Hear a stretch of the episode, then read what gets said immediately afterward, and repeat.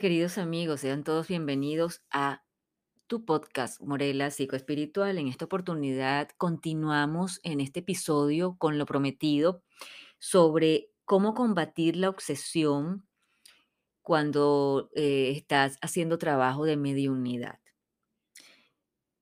Y sigo trabajando sobre la investigación del libro de Alan Kardec, el libro de los mediums. Voy a compartirles em, del libro eh, fragmentos importantes del capítulo 249 de los medios de combatir la obsesión y comentarles, mis queridos amigos, que estos varían de acuerdo con el carácter que ésta adopte.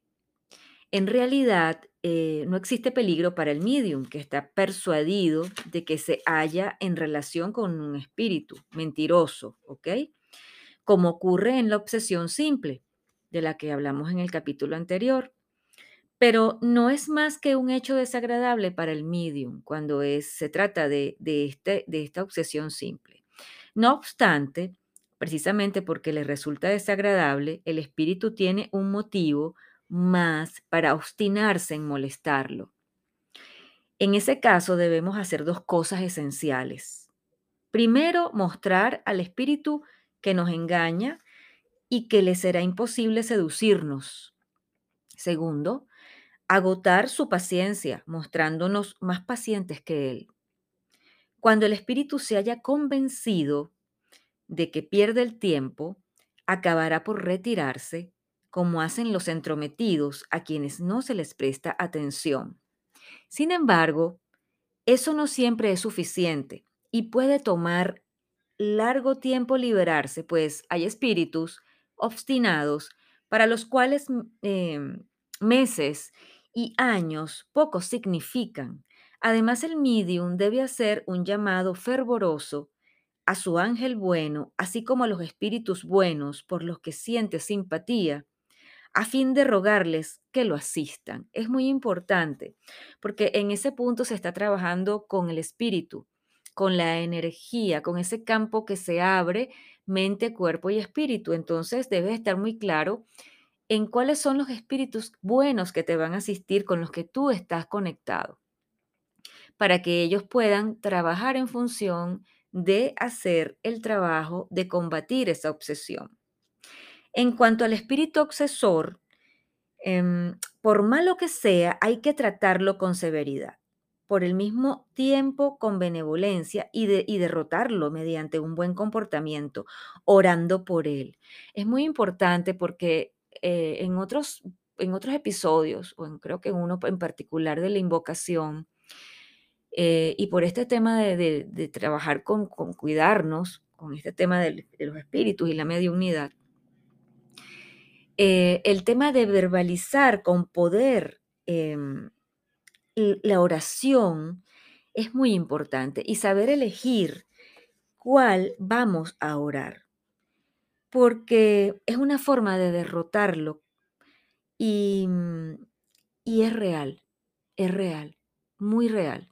Pero tiene que hacerse con mucha valentía, con mucha fuerza, mente, cuerpo y espíritu, mucha fuerza interna, o sea, ese espíritu tiene que estar muy fortalecido. Y si realmente este espíritu perverso, o sea, es perverso, al principio se burlará pero al moralizarlo con perseverancia concluirá por enmendarse. Se trata de emprender una conversión, que es una tarea muchas veces penosa, ingrata, incluso desagradable, pero cuyo mérito radica en la dificultad que ofrece. en este punto voy a detenerme porque yo lo voy a decir de forma coloquial. Cuando trasciendes esta dificultad que ofrece, que ofrece una situación como esta, em, de combatirlo, un espíritu obsesor, ya tú te, como decimos en criollo, tú te vas curtiendo, te vas haciendo cada vez más fuerte, más poderoso. Tu campo energético es mucho más difícil de penetrar. Ya tú sientes con rapidez que sí y que no, que sí va y que no va. Y es una cosa automática. Pero esto, esto como siempre digo, em, lleva tiempo de preparación, tiempo de práctica. Esto no es de un día para otro, esto hay que tener mucho cuidado. Eh, hay que hacerlo con mucho cuidado y con mucha perseverancia y con creer que tú lo puedes lograr si trabajas en estos aspectos, ¿no? Con todo, si se lleva a cabo de manera correcta, siempre brindará la satisfacción de haber cumplido con un deber de, de, caridad y con frecuencia la de haber hecho que un alma descarriada vuelva al camino del bien. Por supuesto que sí, se le da luz y camino y ese espíritu va hacia la luz y no debe importarte ni siquiera quién era ni que nada, sino el trabajo es enviarlo hacia la luz. Asimismo, conviene interrumpir toda comunicación escrita tan pronto como se compruebe que procede de un espíritu malo. Por eso es muy importante la, el tema de, de aprender a comprobar, que te lo da la práctica y por supuesto el estudio, porque estas son cosas que también se deben estudiar. Hay mucha literatura como la que yo estoy trabajando ahora contigo para poder conversártelo, ¿no?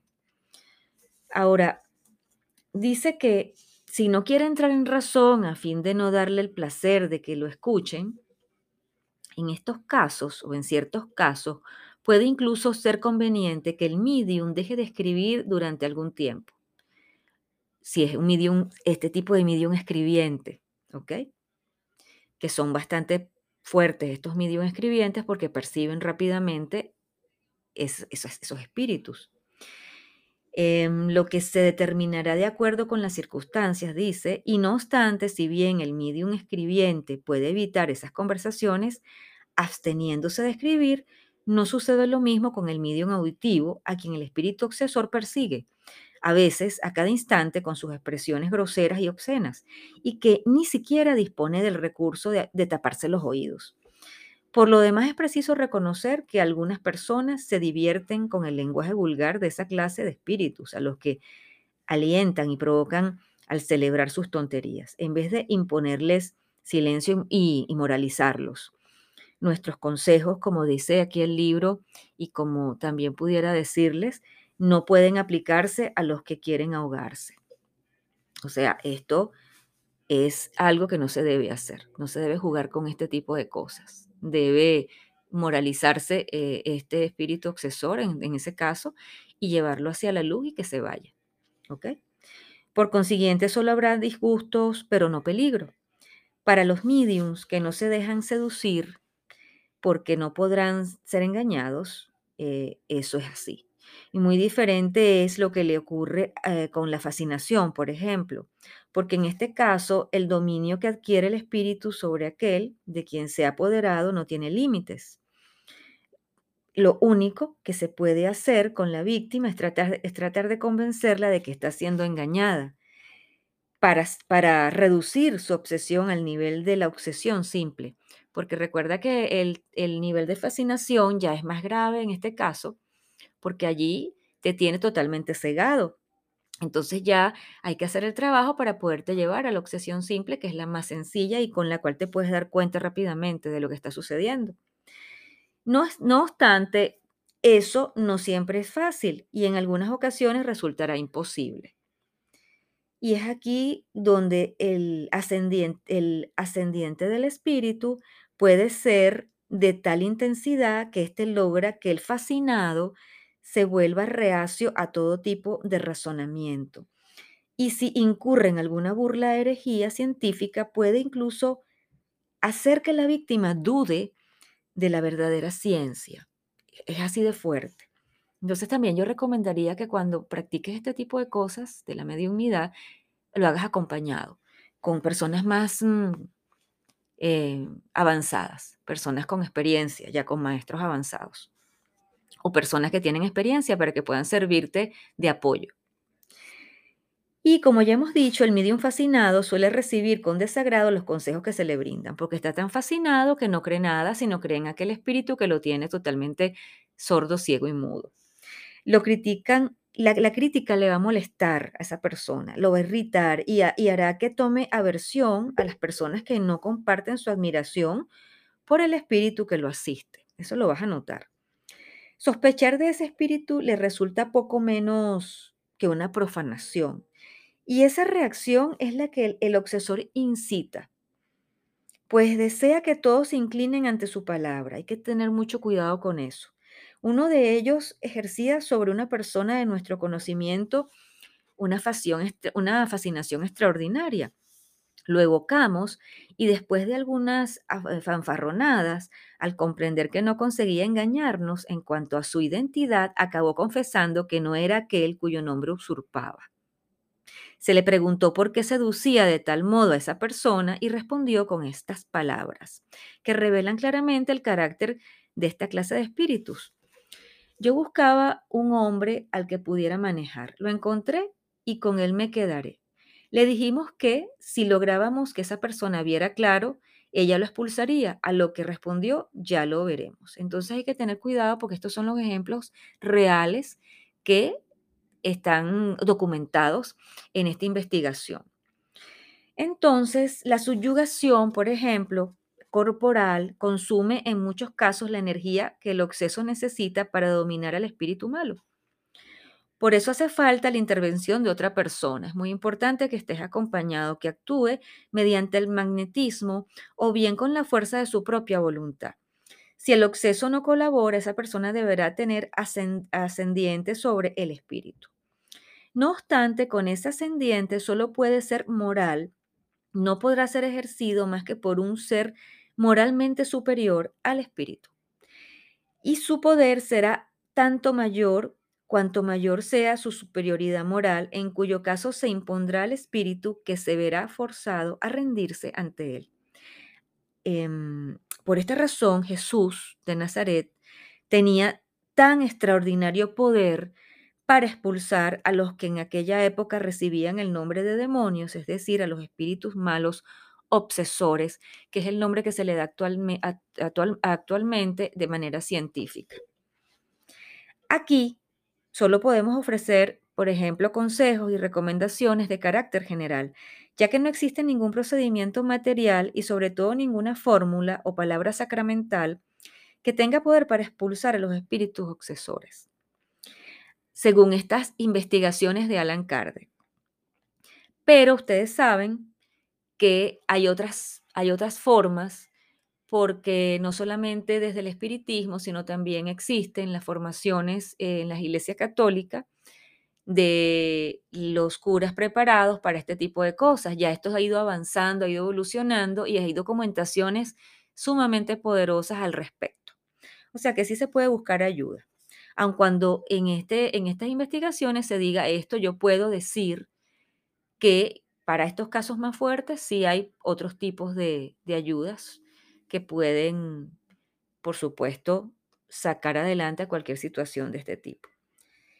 Mientras no haya sido, por supuesto, no tenga mucho tiempo eh, sucediendo y la persona no quiera ayuda, pues ya cuando tiene, está muy ramificada la energía de ese espíritu obsesor, es un poco más complicado. Dice también que algunas veces lo que falta al obseso es suficiente fuerza fluídica. En ese caso, la acción magnética de un buen magnetizador puede ser de gran ayuda. A lo que se refieren aquí un buen magnetizador es la persona que tiene ese poder de espíritu para expulsar con todas las herramientas que maneje y con todo el magnetismo que precede su energía, su mente y su espíritu. Por lo demás, siempre es conveniente que el obseso busque a través de un medium em, seguro los consejos de un espíritu superior o de su ángel de la guarda. Es muy importante que estés conectado cuando te metes a esto, a hacer cursos de mediunidad o a dedicarte a, la mediunidad, tener un contacto muy poderoso con, con tu ángel de la guarda y con los ángeles en general. Eh, es muy importante la meditación y el contacto con ellos, que ellos se te manifiesten de forma real y energética. Ahora, em, dice acá, que también lo tomé, que me pareció bien interesante, que las imperfecciones morales del obseso constituyen en muchas ocasiones un obstáculo para su liberación. Em, vamos a ver a continuación un ejemplo notable que puede resultar instructivo para todos nosotros. Hace varios años, eh, que unas hermanas eran víctimas de vejaciones muy desagradables, sus vestidos eran habitualmente eh, dispersados por todos los rincones de la casa e incluso en los techos. Aparecían cortados, rasgados y perforados, por más cuidado que pudieran, pusieran en guardarlos eh, bajo llave. Esas damas confinadas en una pequeña localidad alejada de la capital nunca habían oído hablar del espiritismo. La primera idea que se les ocurrió fue naturalmente que eran objeto de, bromas de mal gusto. No obstante, la presencia de estos actos, además de las precauciones que adoptaban para evitarlos, alejó de ellas esa suposición. Mucho tiempo después, a raíz de algunas sugerencias recibidas, pensaron que debían dirigirse a, las personas que trabajaban el espiritismo, en este caso a las, que, de las cuales están hablando este, este capítulo y este ejemplo, eh, a nosotros, para averiguar la causa de aquellos eh, prejuicios y en lo posible la manera de remediarlos. Sobre la causa no había dudas. En cuanto al remedio era más difícil, el espíritu que se ponía de manifiesto por medio de esos actos era evidentemente malévolo. Al evocarlo se mostró de gran perversidad e inaccesible em, a los buenos sentimientos, aunque dio la impresión de que la oración ejercía sobre él una influencia saludable. Con todo, al cabo de un periodo de tregua, se reanudaron las vejaciones. Vemos, veamos el consejo que al respecto nos dio un espíritu superior, porque este, este, en estos casos viene un espíritu superior a dar la recomendación. Por eso es tan hermoso el espiritismo real, científico, el espiritismo que sirve para dar mejoramiento a la conciencia actual. ¿Ok? Este es el real espiritismo. No, bueno, eh, obviamente se fue manifestando en otras culturas, otros países, pero el real espiritismo es este. Escuchen esto para ir cerrando el podcast y dejarles con esta información ya final. Lo mejor, dijo este espíritu superior, que esas señoras pueden hacer es rogar a sus espíritus protectores para que no las abandonen. No puedo darles un consejo más apropiado que ponerles que desciendan hasta el fondo de sus conciencias para confesarse a, sí mismas mediante un examen si siempre han practicado el amor al prójimo y la caridad. No me refiero a la caridad que consiste en dar y distribuir, sino a la caridad de la lengua, porque lamentablemente esas señoras no saben frenar las suyas ni demuestran mediante actos piadosos el deseo de liberarse de aquel que las atormenta. Son demasiado afectas a hablar mal del prójimo. Y al espíritu que las obsesiona busca su, resarcimiento, pues en su vida fue el blanco de las burlas a que ellas las sometiesen o lo sometieron. Solo deben buscar en sus recuerdos y pronto descubrirán de quién se trata. Imagínense ustedes qué profundo. O sea, la consecuencia de esto es que las personas con sus propias formas de comunicación, con sus propias mm, formas de manifestar sus lenguas, lo que decían sus lenguas, activaron esto que es de sus antepasados. No obstante, dice aquí el Espíritu Superior, si consiguen mejorar mejorarse, sus ángeles de la guarda se les, se les acercarán y su sola presencia bastará para expulsar al espíritu malévolo. Él se ha pegado a una de ellas en particular, pues a consecuencia de sus actos reprensibles y malos pensamientos, su ángel de la guarda debió alejarse. Lo que ellas necesitan es hacer fervientes oraciones por los que sufren en especial ejercitar las virtudes que Dios impone a cada persona de acuerdo a, a su condición. Y para cerrar, como alegamos que esas palabras nos parecían un tanto severas y que tal convinieran suavizarlas al transmitirlas, el espíritu agregó que em, las personas en cuestión tienen el hábito de suponer que no hacen daño alguno con la lengua, cuando en realidad lo hacen y mucho, y por esa razón debemos impresionarlas a fin de que sea para ellas una seria advertencia. Entonces, hay que tener mucho cuidado porque de esto depende una enseñanza muy importante las imperfecciones morales dan motivo a los espíritus obsesores y al medio más seguro de, liberar, de liberarnos de ellos consiste en atraer a los espíritus buenos mediante la práctica del bien. Sin duda, los espíritus buenos, mediante la práctica del bien, em, tienen más poder que los malos y basta con su voluntad para alejar a estos últimos. Así que bueno, ya sabemos que con esto podemos trabajar, cuidarnos, por eso la oración es tan poderosa, tan potente, bien invocada, y por eso debemos cuidarnos mucho, sobre todo todas las personas que, que me han escrito, porque estos podcasts también sobre los medium y, esta, y todos estos temas que se han que he hecho, eh, ha sido más que todo porque me han escrito para que haga informaciones interesantes sobre sus preguntas y sus inquietudes, personas que están desarrollándose como medium, están haciendo sus estudios y esto está muy bien, porque si tienes el don y tienes la apertura para ello, bueno, es bueno que, que lo desarrolles por, para que eso no se convierta en un peso para tu alma. Pero siempre debes cuidarte y, bueno, tomar en cuenta estos detalles de, de estas, eh, esta información.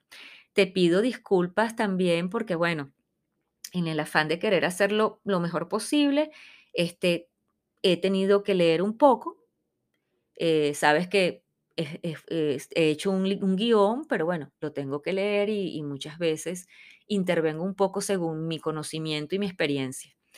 Y te doy las gracias por estar allí y bueno, te espero en la próxima vuelta, en el próximo episodio de Morela Psicoespiritual para que sigamos hablando de diferentes temas, de esto del mundo psicoespiritual y por supuesto por todos los mensajes que me mandas. Me encanta complacerte. Un gran abrazo y muchas bendiciones para todos.